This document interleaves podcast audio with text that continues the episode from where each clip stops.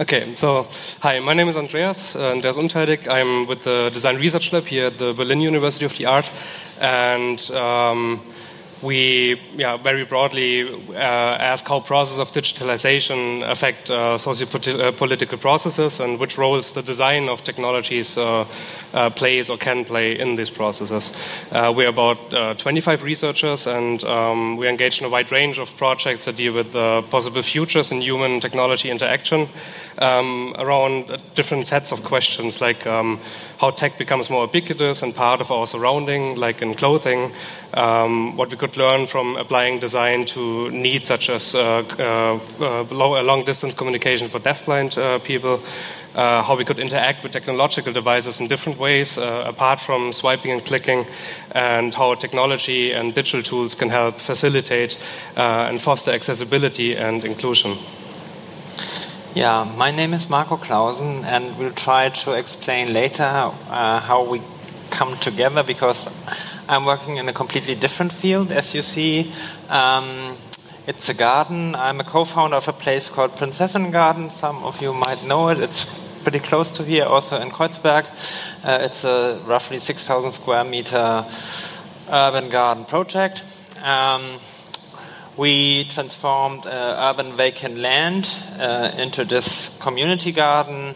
Um, I should just show you this picture. This is what was originally planned in Kreuzberg, a huge motorway um, crossing through one of the densest neighborhoods in the city.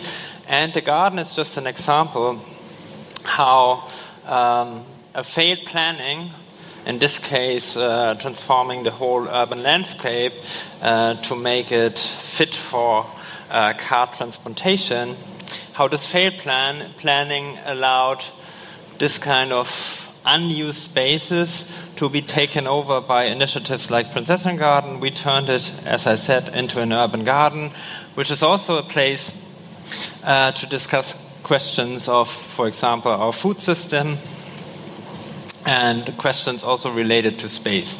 Uh, it's a highly contested uh, area in Kreuzberg uh, today, and we try to not just uh, concentrate on practically gardening, but also trying to open uh, our activities to question how does the garden relate to the city, how does the city relate to the countryside.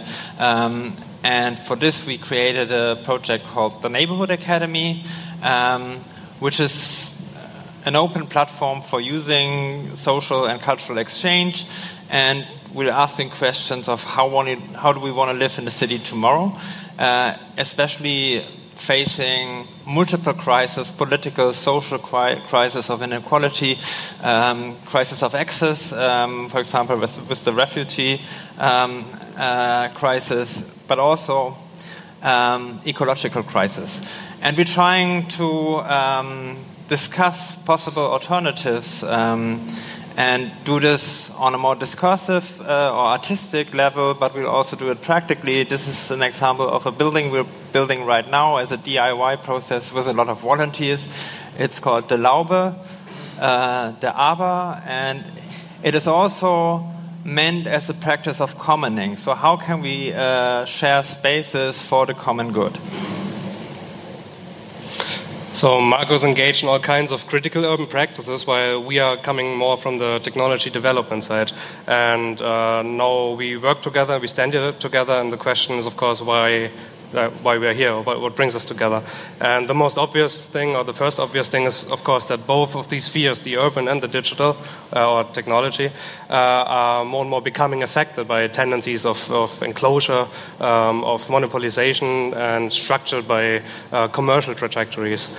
And in both spheres, a dominance of market driven developments are enclosing the range of possibilities and the range of possible futures that we have in these spheres uh, towards or in favor of a more centralized uh, homogeneous models.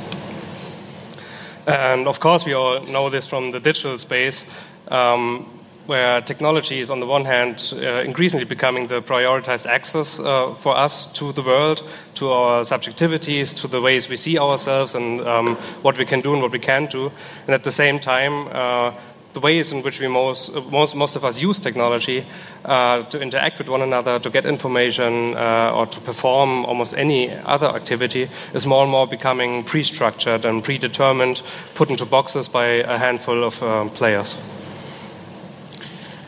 So, as I said, a garden is not just a place to garden, but by doing so in an organic way within a community, um, you also uh, um, start to ask questions related to our food system, which is usually not very diverse and not very community based. Um, so, and how would a picture like this relate to a conference like the re:publica? And I'm not talking about uh, GPS and tractors. I talk about a general tendency of global players taking over huge fields of what our daily need, be it food, be it digital devices, and uh, form them in a way that they uh, make a lot of profit from it and or uh, take all the data or use it for political purposes. So when we talk about uh, formulating alternatives to monopolization or to monocultures, it's also about stressing diversity, not just as a aesthetical uh, idea, but just when I stick to the example of industrialized food systems, when we produce food like this, it's extremely functional and efficient. Uh, on the one hand, if you look at the numbers, but of course, what we don't see is what's being destroyed by doing this. And what's being destroyed is, for example, the diversity of seeds and plants and ecosystems. And in times of change, like climate change, um, we heavily rely on diversity because diversity is also for us an option to adapt to change. So, this is why, um, in the different fields we're talking about, um, it's crucial, from my understanding, that we not just uh, depend completely on heavily monopolized uh, uh, industrialized systems, but we, that we start to create spaces for diversity and alternatives. So it's just a difference between this probably shot in Brazil monocultures to grow corn for our hunger for, for meat, and this is an example of a community garden right here at Tempelhof Airfield, where a lot of different people from different communities uh, grow their own food. So, of course, there are many alternative practices and approaches around in both spheres, and many have been along for, uh, for a very long time, and others are just emerging. Um, in regards to digital spaces, it's places like this where we can see uh, this very lively, where veterans of net politics come together with newcomers that, that build on this vast pools of knowledge and uh, adapt it to new technologies uh, to solve new um, issues. And we heard a lot of many good examples from civic tech, from uh, citizen driven smart projects like in Barcelona, uh, on new approaches to the digital commons. So one of the main, we started in 2009 with Prinzessinnengarten. In 2009, Berlin was a city with a lot of vacant land where nobody really knew what to do with it.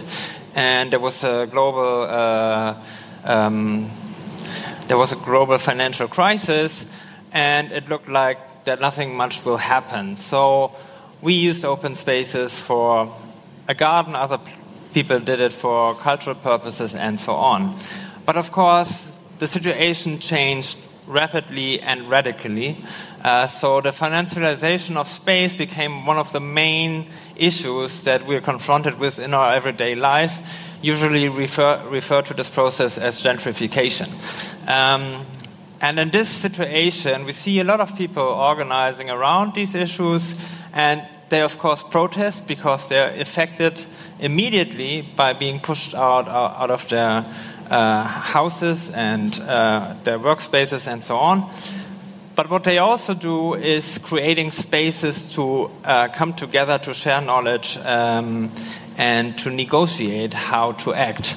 So, and this is an example. This is the Laube um, in, a, in, an installation or in a an event organized by Michel Thérain uh, about reclaiming, where we gather different political or city or urban political movements to display um, what their demands are. And of course, the street still is a very important place to gather. Um, for us as Neighborhood Academy, we see in this people being on the street not just a form of resistance, not just a protest, not just being against something. It's also this, but it's also often um, a process of what we call collective learning. So when we go to the street, when we go to the Gecekondu of Kotti and Co. at Kottbusser we meet people that are affected by the same um, uh, things but we discuss, we learn how things happen, how one can organize, how, can how one can express um, also alternatives to what's going on. So um, for us, it's, it's quite uh, it makes a lot of sense to, to merge these two perspectives from the, the urban struggles with, the, with those of the digital uh, sphere. Uh, not only because the logics of enclosure uh, or the forms of resistance are quite uh, uh, similar or, and also interwoven, um, but also when we look at how technology is uh, more and more structuring our lives, it's of course also structuring the way we approach urban space, the way we navigate and move through cities, uh, but uh, maybe more importantly, the way we collectively produce cities, produce the open, uh, urban space uh, by our collective social practice. And speaking about the relation of the digital and the urban, of course, we see things like the smart city, where it's about uh, infrastructures that are helping us or controlling our everyday lives. Um, but we also see that the uh, tech companies more and more also become a physical player in the urban landscape. Um, so right now, for example, we of course everybody heard of you heard what happened in San Francisco with real estate prices and rents uh, after the boom in the Silicon Valley. Uh, right now, we have the same situation in Kreuzberg with big companies like Google or Zalando um, using their extreme economic power to move into communities and to decide how these communities will look like in the future. It's just a, a uh, rendering of the building that Zalando is planning to build and move into, and it's on a very contested space with a high symbolic meaning for the community. So we see um, that, and it's not being against tech or it's not being against business, but with this market power, and there's no way that the community has a role in defining how these places should look like. And it's, of course, dramatically um, um, making it harder for people to find spaces for their own businesses, for their own community places, and so on. So, again, it's about the monopolization and enclosures on the one side, and a democratic fight for access and diversity on the other. So, of course, these processes go on and they are quite strong, also often very hard in their effects on people and not just people with low income, but also a lot of businesses right now in Kreuzberg. The question is how to answer. And one answer, or one important nucleus for an answer, is self organized open spaces, to my opinion. Um, so, how can we create spaces that are open for everyone be it, be it physical or be it digital, and try to find a bottom up answer to these top down strategies. So, when it comes to the project we're doing together, this is, this is something like the starting point or the original question. If this is a process, if we're witnessing a process of a merging of the physical and the digital, and it's by now mainly driven by top down um, uh, projects, could it be possible to answer uh, to to articulate an alternative from the bottom up from the community? So in Mazi we're testing, and Andreas will tell you more about uh, the idea if we as grassroots initiative can use technology for what we're doing to organize, to articulate what our struggle is about, but we're also asking at the same time, can we as communities or as initiatives um, try to teach designers, uh, tech developers, to include ideas that are important for us, specifically ideas about the commons um, and access accessibility. Yeah, so Mazi is uh, the project that uh, yeah that, that we're doing together with many other people. It's uh, it means together in Greek.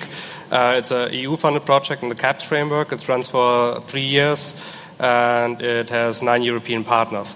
Uh, generally, it's a tech project, ICT project, because it's uh, it's funded through an ICT scheme, and we're also focusing on networking technology. But uh, in that, it's quite an odd child, as uh, it's not about the development of a particular piece of technology, but more about the, the conditions or the, the ecosystems that uh, makes it more likely for others to develop their own stuff, to develop their own approaches to network technology in a DIY uh, manner. Um, real quick, what do I mean by DIY networking? Uh, in general, self-made, collectively owned network infrastructure um, which is possible for us to appropriate for the for the things we want to use it for, um, without necessarily having to adhere to the to the uh, logics, rules, playbooks of uh, big commercial providers. Um, many of the things we uh, experiment with are um, offline networks, meaning that we don't connect uh, to the internet through them, but uh, they dispense a Wi-Fi and we use it to connect with each other in physical proximity. So this is an example of the that's actually the site of the Prinzessinnengarten, where we install these networks for the people uh, at the Laube uh, to to interconnect with each other and to um, to use uh, applications that run there locally.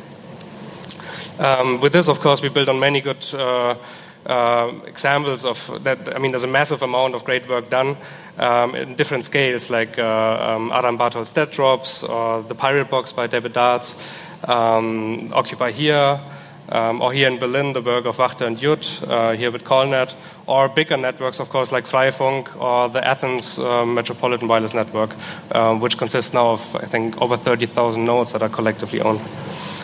Um, so there's a lot of knowledge, there's a lot of open source material available for us, but the problem is that this is still very much connected to the nimbus of, uh, of, of, of, hackertum and, and, and, geekness. So it's very hard for people that are not particularly tech savvy to, to engage this, to, to demystify it, and to, to break it open and make it their own.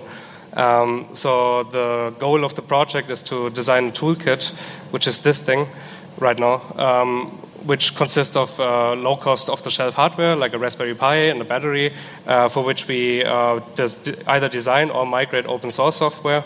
Um, and then deploy it as a, as a downloadable uh, image, for instance, for those that just want to download it, put it on an SD card, uh, put it in, switch it on, and it works. But of course, it's also open for others to, to change it, to appropriate it, to make it something else.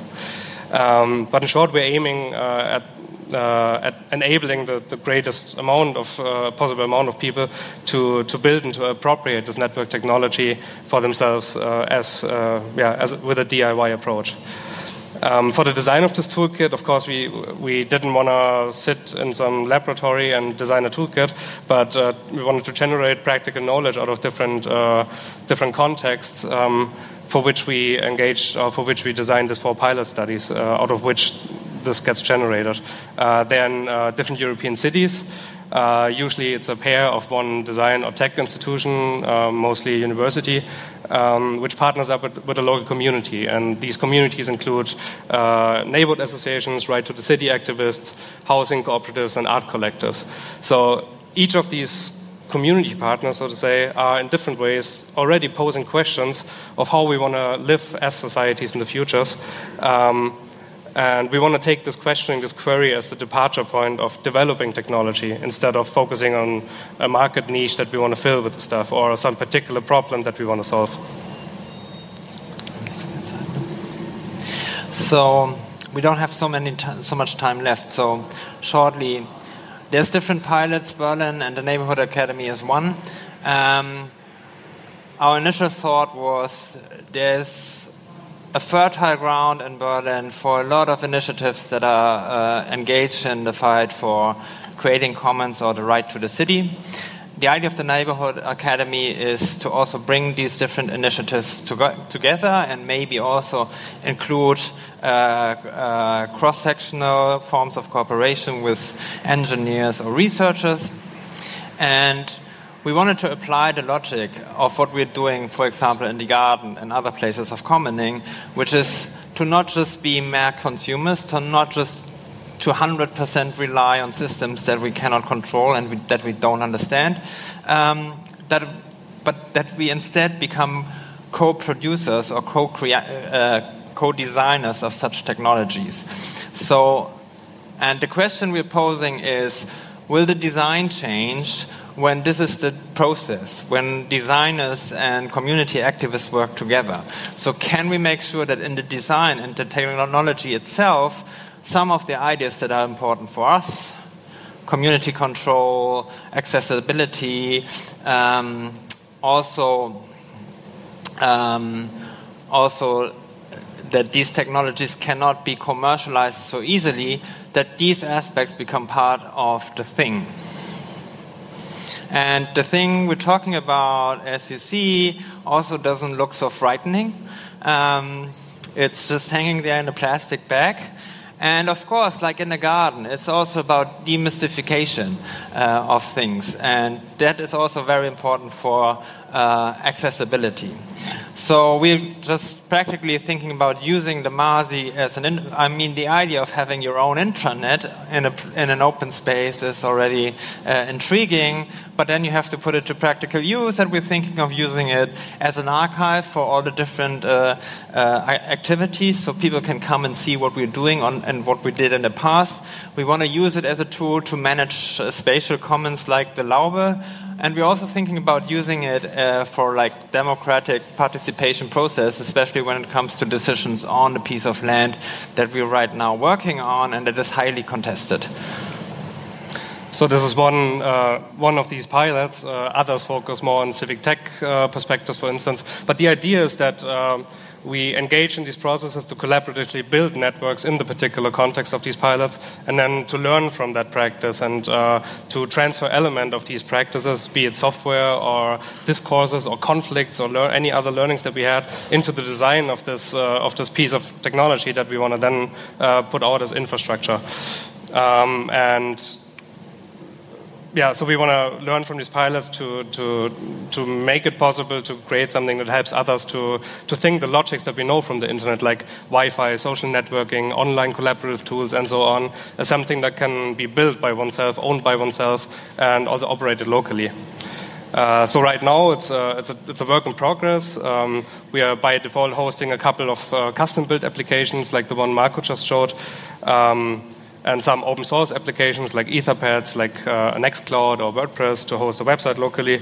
Uh, it's got a dashboard uh, for users to adapt it and to, for instance, decide on basic settings like SSID names uh, or whether you want it to be providing internet or just operate locally. And uh, we're very open for any collaboration, so uh, all of the stuff is on GitHub. And if you feel like this is something you're interested in, please check it out. Um. So for us, this is an experiment, like a lot of things we're doing, and it's um, we're posing the question: uh, How much control can we have as community or as politically organized uh, uh, initiatives uh, of the resources we need? Be it the food that we eat, be it the the the, the spatial uh, uh, landscape of our city, and also, uh, the next step here is the di digital infrastructure. And for us, it's uh, important to understand these as processes of commoning. So it's not just of using, and commoning is also not just of access for everyone. I mean, access of every, for everyone you can have is Google and Facebook. But it's about who is controlling the infrastructure and who is making, who has got the benefit. So it always comes with the question of ownership. And it's also not just about sharing. With sharing, you notice from, from pl platforms like Uber or Airbnb, sharing also just means uh, some few who own privately the platform have a lot of control and um, they're also having an extremely negative uh, impact uh, on cities like Berlin. So for us, it's Commoning is about collective ownership for the common good. It's about democratic decision making. It's about uh, preventing things from being commodified and commercialized. And it's about the, us being in the driver's seat as a community. Um, so, what we don't or what we cannot do is replacing the internet, but we might pick up with some of the utopias of the internet, of freedom, diversity, um, and so on, and try to implement them on a micro scale in places like the Neighborhood Academy and others. Um, so, that's the basic story. Pretty much it. That's pretty much it. Thank you.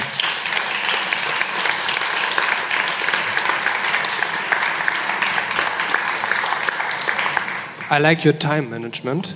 Um, do we have questions? Wow. One, two, yes. Um, is the the, techno- the technology that you're using this is all open source is Yeah. it also it's on github and also the hardware parts It's a Raspberry Pi.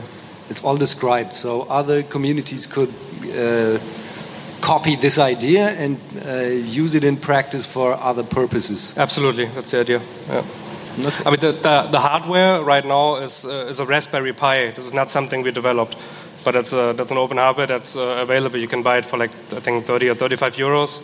Download the, the image, and then you can customize it or change it as you want. All the software components, also the uh, 3D printing files, and all that stuff is all on GitHub. Thank you.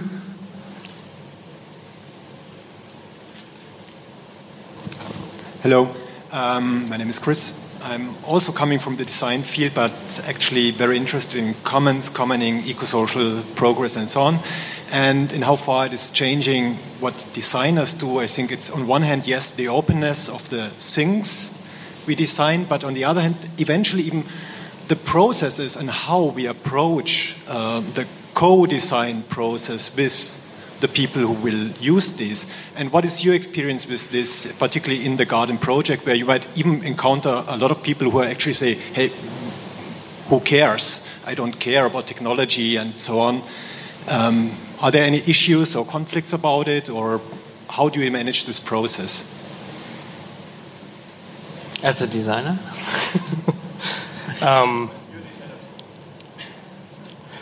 I, th- I think in, in our particular project right now, it's a very oscillating process of like in and out. So there's a there's a core team of uh, of people from our place and people from the Neighborhood Academy and some other initiatives in Berlin that come together regularly. And uh, you know, there's decisions to be made, but we try to open the process uh, as often as we can. For instance, for stakeholders from other initiatives, for uh, users of the Laube, uh, in order to you know to discuss things, build concepts, uh, get ideas. But then I think it's important always to to move back and uh, build something out of these ideas to have something tangible that you can throw back in in order to have something on the table that you can talk about.